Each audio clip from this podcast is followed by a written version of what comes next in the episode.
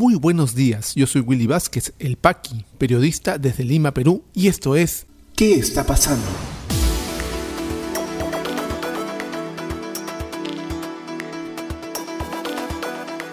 Estas son las noticias de hoy, miércoles 5 de mayo de 2021. Campaña de desinformación causó que 2 millones y medio de peruanos se quedaran sin vacunas de Sinopharm. Alianza para el Progreso presenta proyecto de ley para modificar y limitar la figura de la cuestión de confianza. Congresista y ex candidato a la presidencia Daniel Urresti asegura ahora que nunca conoció a ningún periodista en Guanta durante juicio por el caso Bustillos.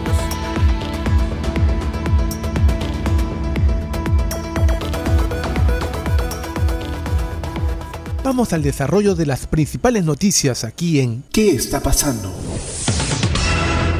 Esta campaña emprendida por un medio de comunicación, un canal y un grupo de periodistas contra la vacuna de Sinopharm, emprendida hace ya algunos meses, ha retrasado la llegada de más dosis de vacunas. Este primer millón que llegó y comenzó, sirvió para eh, eh, comenzar la inmunización de la primera línea de atención, quedó ahí. No han llegado más vacunas de Sinopharm teniendo ya comprometidas 5 eh, millones en una segunda entrega para completar unos 20 millones de eh, la negociación inicial. Todo el caso del vacuna Gate también, el problema con eh, la Universidad Peruana Cayetano Heredia y esta campaña de desinformación de Willax y todos sus periodistas, conjuntamente hay que decirlo también con el virtualmente electo congresista de Fuerza Popular Ernesto Bustamante, quien dijo que esa vacuna no servía para nada, que era agua destilada, y que era mejor, eh, daba más COVID, que más que curaba o, lo evitaba que te contagies, te daba más COVID. Bueno, eso hay que decirle a los médicos cuya curva de enfermedad grave y fallecimientos ha decrecido totalmente luego de que han sido vacunados. Grave realmente lo que hace cierta sector político para simplemente atacar a sus rivales. Informa el diario La República. Percy Maita Tristán señala que contracampaña que inició Willas con base a información errónea del médico Ernesto Bustamante afectó la adquisición de vacunas de Sinopharm. Entre marzo y abril deberían haber llegado 5 millones de dosis. Otros 2.5 millones de ciudadanos habrían podido ser vacunados. En estos meses, de no haber sido por la campaña de desinformación que realizó el canal Willax, el Vacuna Gate y en parte por la falta de transparencia del laboratorio Sinopharm, señala Percy Maita Tristán director de investigación de la Universidad Científica del Sur. Esta campaña, como se sabe, la lideró el biólogo Ernesto Bustamante, asesor en tema de salud de la candidata presidencial Keiko Fujimori. Según el cronograma que había en febrero, Sinopharm planeaba enviar 2 millones de dosis en marzo y 3 millones en abril. El gobierno tenía un acuerdo de un millón y preacuerdo de 37 millones, y ese preacuerdo se paró con el Vacuna Gate y la campaña. Maite Tristán dice que el informe preliminar difundido en Willax fue hecho de manera errónea. Cuando otros medios nos consultaron a los especialistas dijimos que la evidencia era que reducía hospitalizaciones y muertes, que es lo que se espera de una vacuna. Agrega que la falta de transparencia de Sinopharm también afectó el proceso de compra. Tuvimos el vacuna gate y lo otro es que hasta la fecha no hay artículos publicados de su eficacia. Por eso, el informe de la Organización Mundial de la Salud es importante porque conocemos esos resultados que antes no teníamos a la mano incluso con la contracampaña en pie de haber contado con la información de su eficacia para obtener el permiso de la Dirección General de Medicamentos, Insumos y Drogas, DIGEMIT, el contrato hubiese, sido, hubiese continuado, manifiesta. El investigador también señala que se han podido evitar muchas muertes y casos y de esa forma se hubiera permitido una reactivación económica. En cuanto a la efectividad del fármaco chino y la necesidad de una tercera dosis en el corto plazo, Maita Tristán señala que hablar de un refuerzo no significa que la vacuna no funcione, dado que los virus respiratorios mutan con mucha frecuencia, se requieren esos refuerzos. Y debido a que la vacunación en el mundo se inició en diciembre pasado, aún se desconoce en cuánto tiempo se necesita una tercera dosis. Pero lo más importante, amigos del podcast de noticias, lo que sí sabemos es que las vacunas son seguras y funcionan. Pero debemos tener claro que los virus mutan y por eso conocemos las variantes. Si nos ponemos a pensar en cómo funciona el tema de enfermedades respiratorias en adultos mayores, a ellos se les vacuna cada año o dos años contra la influenza. Eso más o menos pasaría con el COVID, aseguró a este diario. Nosotros estamos comprometidos aquí en el podcast de noticias que está pasando en traerles información no solamente relevante, relevante, útil, sino también contrastada y de especialistas. Por eso mismo les digo también, no me crean a mí, créanle a los especialistas. A los especialistas que no tienen una motivación política encima. El doctor Ernesto Bustamante, ex director del Instituto Nacional de Salud, hoy virtual congresista y asesor en temas médicos de la candidata Keiko Fujimori, fue quien saboteó la entrega de más vacunas de Sinopharm. Y Alianza para el Progreso plantea ajustes a la cuestión de confianza. ¿Por qué? Porque, claro, se quieren cubrir para no ser nuevamente vacados. Ya tienen una vacancia encima. Y ellos también pues han vacado al presidente Vizcarra en su momento. Y recordemos que Alianza para el Progreso va a tener representación parlamentaria en este Congreso que juramenta en julio. El proyecto de ley que presenta APP busca limitar los casos donde el Congreso pueda ser disuelto por el Poder Ejecutivo. O sea, es tratar de mantenerse siempre eh, operativo. Informa el diario El Comercio. La bancada Alianza para el Progreso presentó un proyecto de reforma constitucional que busca reducir el uso de la cuestión de confianza, así como la posibilidad de que ésta culmine en la disolución del Congreso. El autor de la iniciativa, el legislador Luis Valdés, afirma que el objetivo es fortalecer las instituciones que regulan a los poderes del Estado antes del cambio de mando. En declaraciones al diario, el parlamentario, quien también preside la Comisión de Constitución, afirmó que el actual Congreso tiene la responsabilidad de cumplir con el fortalecimiento institucional para evitar otra crisis política como la vivida en los últimos años. No queremos que existan espacios que permitan pervertir la Constitución, como se ha hecho con el último cierre del Congreso, creando de manera fantasiosa instituciones como la denegación fáctica que no están asumidas en la Constitución, comenta Valdés, en referencia directa a los argumentos de Martín Vizcarra de disolver el Parlamento el 30 de septiembre del 2019. El diario El Comercio pidió la consulta de dos constitucionalistas al respecto para el expresidente del Tribunal Constitucional, Óscar Urbiola, eh, las cuestiones de confianza se diseñaron para llegar a acuerdos entre los poderes del Estado sobre políticas generales, no para aprobar proyectos de ley bajo determinadas condiciones. Y cita Urbiola, la interpretación y el uso que se le ha dado por parte del Ejecutivo de presentar una iniciativa legislativa bajo cuestión de confianza, en cierta forma condiciona la potestad del Congreso de debatir, deliberar y tomar una decisión sobre este proyecto. Eso es, en cierta forma, desnaturalizar la cuestión de confianza, comenta Urbiola.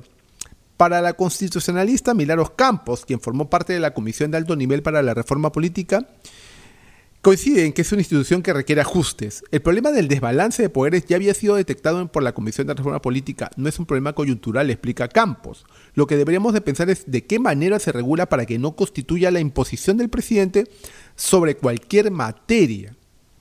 Entonces, la Comisión de Constitución incluyó en la agenda del día de mañana, jueves 6 de mayo, la sustentación de este proyecto de ley de APP para ponerle cortapisas y límites a la cuestión de confianza.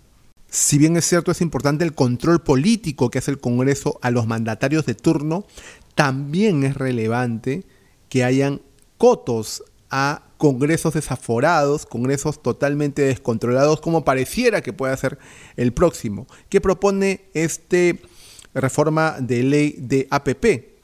El proyecto menciona textualmente lo siguiente, la cuestión de confianza se plantea solo por iniciativa ministerial sobre 1. Cualquier materia de incidencia directa en la política general del gobierno.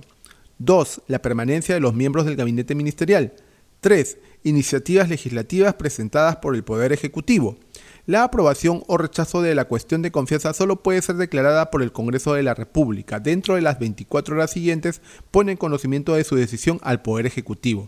La desaprobación de la cuestión de confianza y el supuesto 3 no obliga al ministro a dimitir. De esa forma se van pues cubriendo para que no tenga que haber una crisis de gabinete y decir pues que el gabinete ha sido le ha sido negada la confianza para que luego, y eso no está dentro de la propuesta eh, de, reforma constitucional sería que después de dos, la negación de dos confianzas a dos gabinetes, el presidente podría disolver el Congreso. Veremos pues qué pasa mañana en el debate sobre esta norma. Y el congresista Daniel Urresti es candidato también a la presidencia de la República estuvo dando sus declaraciones ante el nuevo juicio que se le ha abierto sobre el asesinato del periodista Hugo Bustíos en los años 80 en Ayacucho.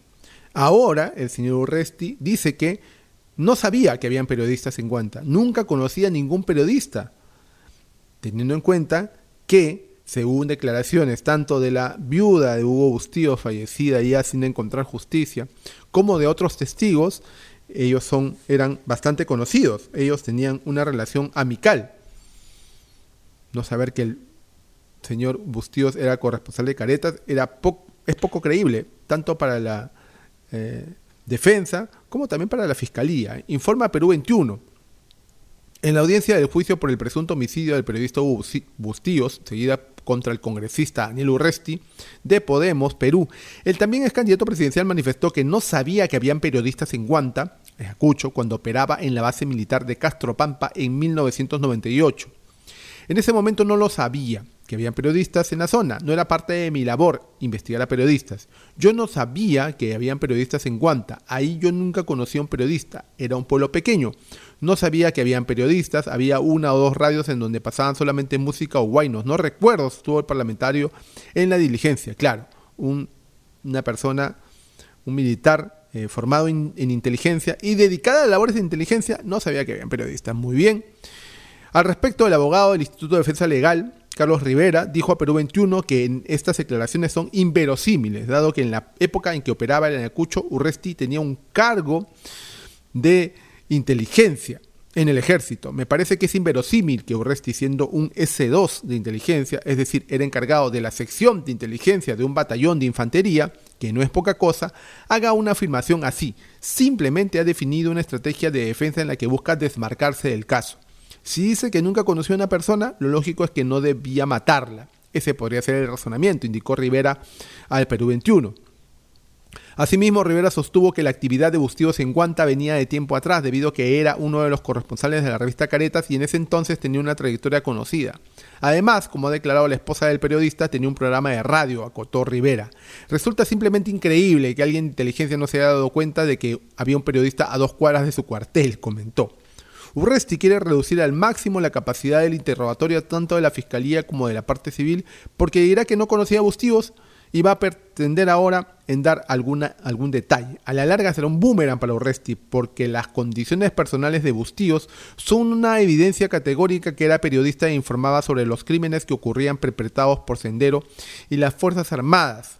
Se ha suspendido esta esta audiencia hasta el jueves, que está a cargo de la Tercera Sala Penal Superior Nacional Transitoria especializada en crimen organizada, luego de un interrogatorio de una hora por el fiscal Luis Pinto. La sesión se continuará este jueves a las 10 y media de la mañana. Recordemos que la Fiscalía pide 25 años de prisión contra Resti por este caso. Se trata del segundo juicio oral al que está siendo sometido por el asesinato de Hugo Bustíos.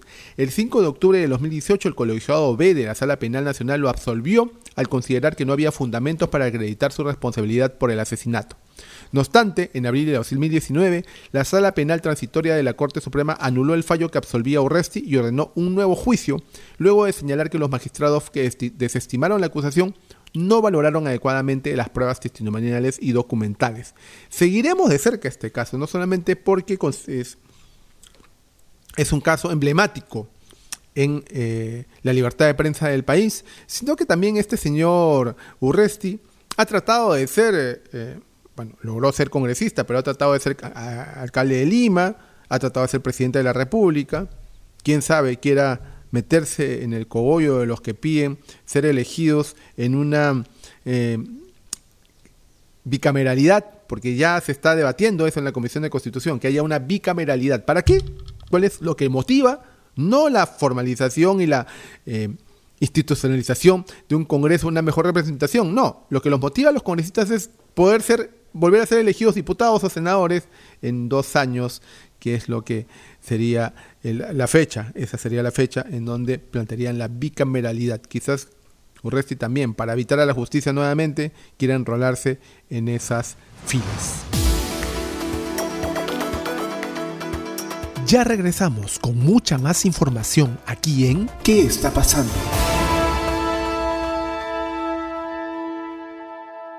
Y Y este podcast llega a ti por un gentil auspicio de La Mamina.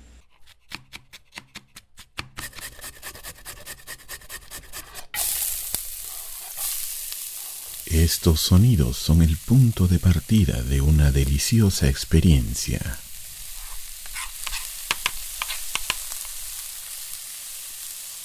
La mamina, lasañas, pais y más.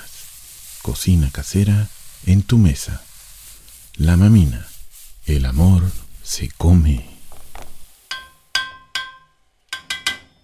Delivery gratis San Miguel, Magdalena, Jesús María, Pueblo Libre. Para otros distritos, consultar tarifa de reparto. Llámanos al 910-833-575. Continuamos con mucha más información aquí en ¿Qué está pasando? ¿Qué está pasando rumbo a la segunda vuelta? Candidato Pedro Castillo, si la bancada de Perú Libre resulta con torpezas en el Parlamento, pido al pueblo peruano para sacarla a patadas. Economistas señalan que promesa de entregar 10.000 soles a familiares de fallecidos por COVID-19 realizada por candidata Keiko Fujimori no es viable. OMPE aprueba actualización de 7 protocolos de seguridad y prevención contra la COVID-19 para la segunda vuelta. ¿Qué está pasando en la economía? Pleno del Congreso debatirá este jueves dictamen de insistencia de norma que permite el retiro de hasta 4 UIT de los fondos de las AFP. Ministerio de Economía informa que 18 regiones cumplieron metas de inversión en primer trimestre. Ejecución de inversión pública total acumulada sumó un monto récord de 6.901 millones de soles gobiernos subnacionales ejecutaron un 67% del total de canon obtenido en los últimos 10 años. Suma sería de 40 mil millones de soles. ¿Qué está pasando en las regiones? En Ancash, Autoridad de Reconstrucción con Cambios estima que Hospital de Contingencia de Yungay, construido en 47 días, beneficiará a más de 55 mil personas. En Cusco, Municipalidad Provincial solicita financiamiento del Ministerio de Cultura para realizar celebración y puesta en escena del Inti Raimi, sin público. En Lambayeque, Defensoría del Pueblo advierte déficit de personal para vacunar contra la COVID-19. COVID-19 en el Perú. La situación actual de la enfermedad en el país, según los datos del Ministerio de Salud, es la siguiente. A la fecha, son 1.818.689 casos confirmados con 2.494 casos las últimas 24 horas y 299 fallecidos se han dado de alta a 1.766.872 personas, continúan hospitalizadas 14.420, lamentablemente han fallecido 62.674 peruanos. Y vamos inmunizando y vacunando ya a 1.215.020 compatriotas.